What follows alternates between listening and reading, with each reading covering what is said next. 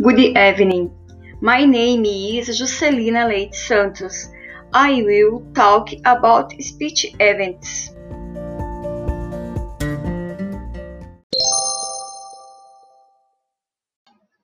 Speech events is an activity that is controlled by a number of rules or standards used in the room according to their rules. We have these eight components. They define the event decided, the community decided, the context described, speak event described, the speech styles defined, the rules and speech and these these models is the speaking.